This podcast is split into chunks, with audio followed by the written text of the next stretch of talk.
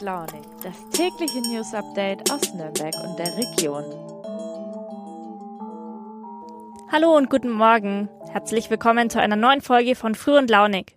Es ist Dienstag, der 1. Februar und ich bin Alena. Wenn ich so rausschaue, dann startet der neue Monat ziemlich genau so, wie der alte aufgehört hat. Relativ grau. Also zumindest was das Wetter angeht. Ein paar Änderungen gibt es jetzt im Februar aber doch. Zum Beispiel sind ab heute digitale Impfnachweise in der EU nur noch neun Monate lang gültig. Und soziale Netzwerke sind ab jetzt dazu verpflichtet, strafbare Inhalte zu löschen und dem Bundeskriminalamt zu melden. Also auch wenn es uns oft so vorkommt, als dass die ersten Monate im neuen Jahr immer etwas zäh sind, ein bisschen was tut sich doch immer. Auch wenn das Wetter zugegebenermaßen vielleicht nicht unbedingt zur Motivation und Tatendrang beiträgt. Damit ihr aber wenigstens nicht uninformiert in den Februar startet, habe ich euch ein paar spannende Themen aus unserer Redaktion mitgebracht. Hier erstmal ein kurzer Überblick. Meine Kollegin Anne Kleinmann hat sich in den Krankenhäusern umgehört, wo aktuell viele Leiharbeitskräfte den Betrieb unterstützen. Dann werfen wir einen Blick auf den beliebten Modekonzern Shein und was sich eigentlich hinter der preiswerten Kleidung und dem guten Image verbirgt. Und zum Schluss geht es noch um ein nicht ganz so schönes Thema. Viele Bewohnerinnen von Frauenhäusern haben große Probleme auf dem Wohnungsmarkt Fuß zu fassen. Doch es gibt Unterstützung. Dass es in Kliniken und Krankenhäusern an Fachkräften, vor allem im Pflegebereich, fehlt, das ist leider nichts Neues. Die Pandemie hat das Problem aber eher noch verschärft, denn Ärztinnen und Pflegerinnen haben nicht nur mehr zu tun, sondern auch Personal fällt immer häufiger aus, weil sie selbst mit Corona infiziert sind oder in Quarantäne müssen. Wenn jetzt auch noch dazu kommt, dass offene Stellen nicht besetzt werden können, weil keine BewerberInnen da sind oder weil Personal kurzfristig ausfällt, dann wird es für viele Kliniken echt zum Problem. Vor allem, weil es eine Verordnung gibt, die vorschreibt, wie viele PatientInnen eine Pflegekraft überhaupt betreuen darf. Viele Krankenhäuser greifen deswegen auf Leiharbeitskräfte zurück, um ihren Betrieb aufrechterhalten zu können. Meine Kollegin Anne Kleinmann hat sich angeschaut, was das genau bedeutet. Hallo liebe Anne, wie funktioniert denn das mit den LeiharbeiterInnen in Kliniken? Also Leiharbeitskräfte sind nicht mehr bei den Kliniken selbst angestellt oder bei den Pflegeheimen, sondern haben einen Vertrag mit einer Vermittlungsagentur.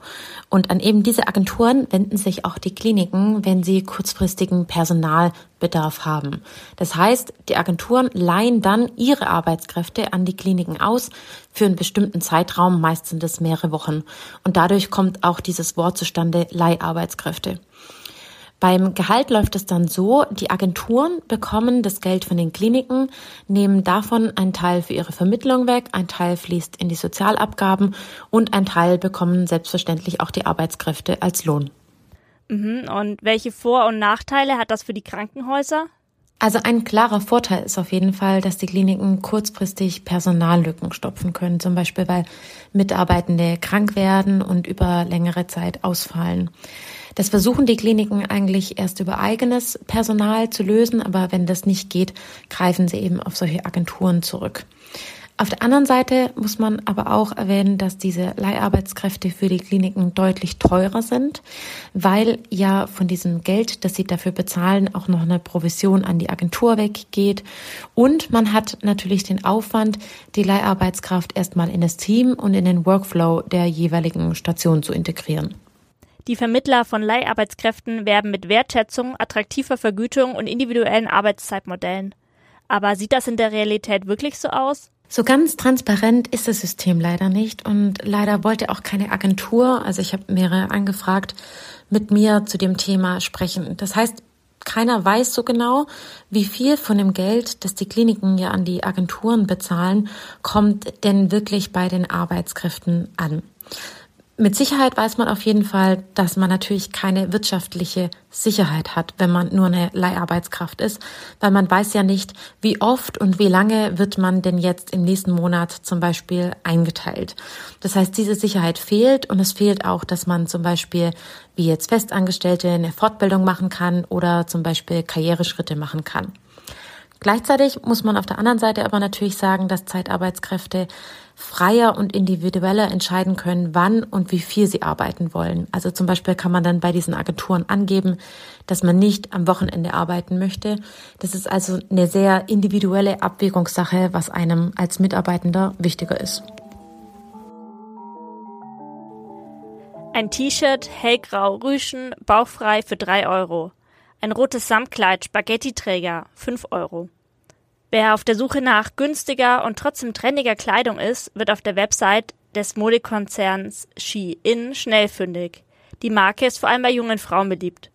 Auch weil viele bekannte InfluencerInnen dafür werben. Bianca Heinecke, besser bekannt als Bibi, hat sogar eine eigene Kollektion mit dem chinesischen Online-Händler. Die Menschenrechtsorganisation Public Eye hat einen Blick hinter die Kulissen des Modekonzerns geworfen. Und dabei sind nicht nur schöne Sachen ans Licht gekommen. Die Ergebnisse wurden in einer Doku des Online-Netzwerks Funk veröffentlicht. Meine Kollegin Hishran Songur hat sich mit dem Unternehmen mal ausführlicher auseinandergesetzt. Hallo liebe Hishran, schön, dass du da bist. Das Unternehmen Shein verkauft T-Shirts für wenige Euro, wirbt aber gleichzeitig mit fairen Arbeitsbedingungen. Wie kann das funktionieren? Das funktioniert so überhaupt nicht. Es ist traurig zu lesen, dass Shein tatsächlich mit fairen Arbeitsbedingungen wirbt und Organisationen wie eben Public Eye oder die Clean Clothes Campaign Germany durch Recherchen vor Ort die unwürdigen und auch illegalen Arbeitszeiten aufdecken. Die Näherinnen und Näher arbeiten über elf Stunden am Tag in drei Schichten und das wie am Fließband. Nur so können sich die Centbeträge, die sie pro hergestelltes Kleidungsstück einnehmen, summieren. Und die Kleidung kostet dementsprechend wenig. Okay, die Arbeitsbedingungen sind also alles andere als fair. Aber die Models, die die Kleidung im Onlineshop präsentieren, sind dick, schwarz und klein. Ist doch super, dass Shein so auf Vielfalt setzt. Ja, genau, das sind sie. Und das ist auch ein ganz großes Problem am Ende. Als ich mich für den Artikel auf der Website Shein umgesehen habe, ist mir diese Vielfalt ins Auge gestochen. Die Models, die die Kleidung präsentieren, entsprechen nicht den in Europa und den USA geltenden Schönheitsideal. Einerseits ist es natürlich toll und auch in Deutschland erstrebenswert. Jedoch gibt es ein sehr großes Aber. Shein verschafft sich durch die Auswahl der Models ein positives Image. Die Kleidung ist günstig und kann von jeder und jedem getragen werden, egal welche finanziellen Mittel, welche Hautfarbe oder Konfektionsgröße. Und damit rückt das dreckige Geschäft hinter dem Megakonzern in den Hintergrund. Du schreibst, dass die Kleidung zwar billig ist, aber uns eigentlich viel mehr kostet, als es auf den ersten Blick scheint. Kannst du erklären, was du damit meinst? Neben den illegalen Arbeitsbedingungen sind auch die Materialien der Kleidungsstücke ein Grund für die extrem günstigen Preise. Als ich damals für den Artikel recherchiert habe, wurden unter dem Suchbegriff Polyester knapp 900.000 Produkte angezeigt. Ich denke, es ist vielen bewusst, dass Polyester keinen allzu guten Ruf hat. Aber dass sich aus diesem Material bei jeder Wäsche Mikrofasern lösen und diese am Ende in unseren Meeren landen, muss erst einmal verinnerlicht werden. Die Näherinnen und Näher zahlen schließlich durch die unwürdigen Arbeitsbedingungen für die Billigmode.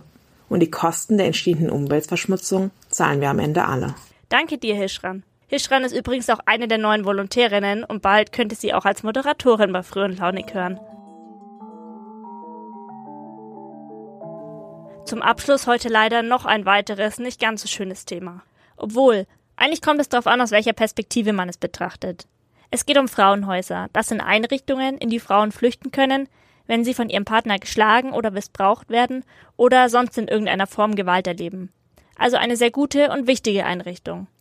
Doch die Lage dort ist angespannt. Die Pandemie ist aber nur einer der Gründe. Meine Kollegin Irini Paul hat sich die Lage im Nürnberger Frauenhaus genauer angeschaut. Hallo Irini, was hat sich denn durch die Pandemie dort verändert?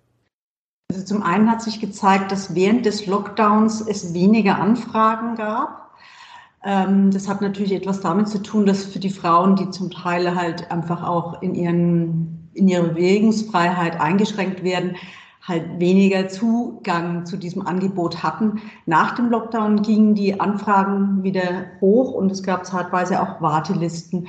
Gleichwohl gab es äh, auch während des Lockdowns Frauen, die äh, Zuflucht gefunden haben die Expertinnen gehen davon aus oder haben die Erfahrung gemacht, dass diese Frauen einfach extremster Gewalt ausgesetzt äh, waren und deshalb keine andere Möglichkeit hatten, um sich und ihre Kinder zu retten. Es ist ja das Ziel, dass die Frauen dort auch wieder ausziehen. Aber das ist oft gar nicht so einfach. Welche Probleme gibt es denn da? Die Wohnungsmarktlage ist in Nürnberg ja extremst angespannt. Also es haben mittlerweile ähm, auch äh, Normalverdiener oder Familien mit Kindern Probleme, bezahlbaren Wohnraum zu bekommen. Ähm, Leute, die dann wie diese Frauen in einer extremen Situation sind, die zuweilen auch kein eigenes Geld haben oder auch Mietschulden aus diesen gewaltbelasteten Beziehungen, haben es extremst schwer, überhaupt einen Platz zu bekommen in einer eigenen Wohnung. Ähm, das hat zur Folge, dass die Frauen erheblich länger bleiben als eigentlich ursprünglich geplant, denn Frauenhäuser sind ja eigentlich Notfalleinrichtungen und keine dauerhaften Lösungen. Und was macht das Nürnberger Frauenhaus dagegen? Es gibt ein bayernweit gefördertes äh, Modellprojekt, das nennt sich Second äh, Stage. Das soll Frauen einfach aktiv helfen, auf dem ersten Wohnungsmarkt oder auch auf dem geförderten Wohnungsmarkt ähm, unterzukommen. Das bedeutet, dass die Beraterinnen vom Frauenhaus also aktiv in die Wohnungssuche einsteigen, helfen beim Umzug, wenn denn dann eine Wohnung gefunden worden ist und ja, diese Frauen einfach, die meist wirklich auch traumatisiert sind, weiterhin psychologisch begleiten. Das klingt nach einer sehr guten Initiative. Danke dir, Irini. Puh, das waren nicht ganz leichte Themen heute, aber dennoch wichtig, wie ich finde. Falls ihr zu einem noch mehr wissen wollt, ich verlinke euch die Texte in den Show Notes. Ich hoffe, ihr lasst euch von schlechten Nachrichten und grauem Wetter nicht die Laune verderben. Ich wünsche euch auf jeden Fall noch einen schönen Tag, macht's gut und ich freue mich, wenn ihr morgen wieder dabei seid. Eure Alena.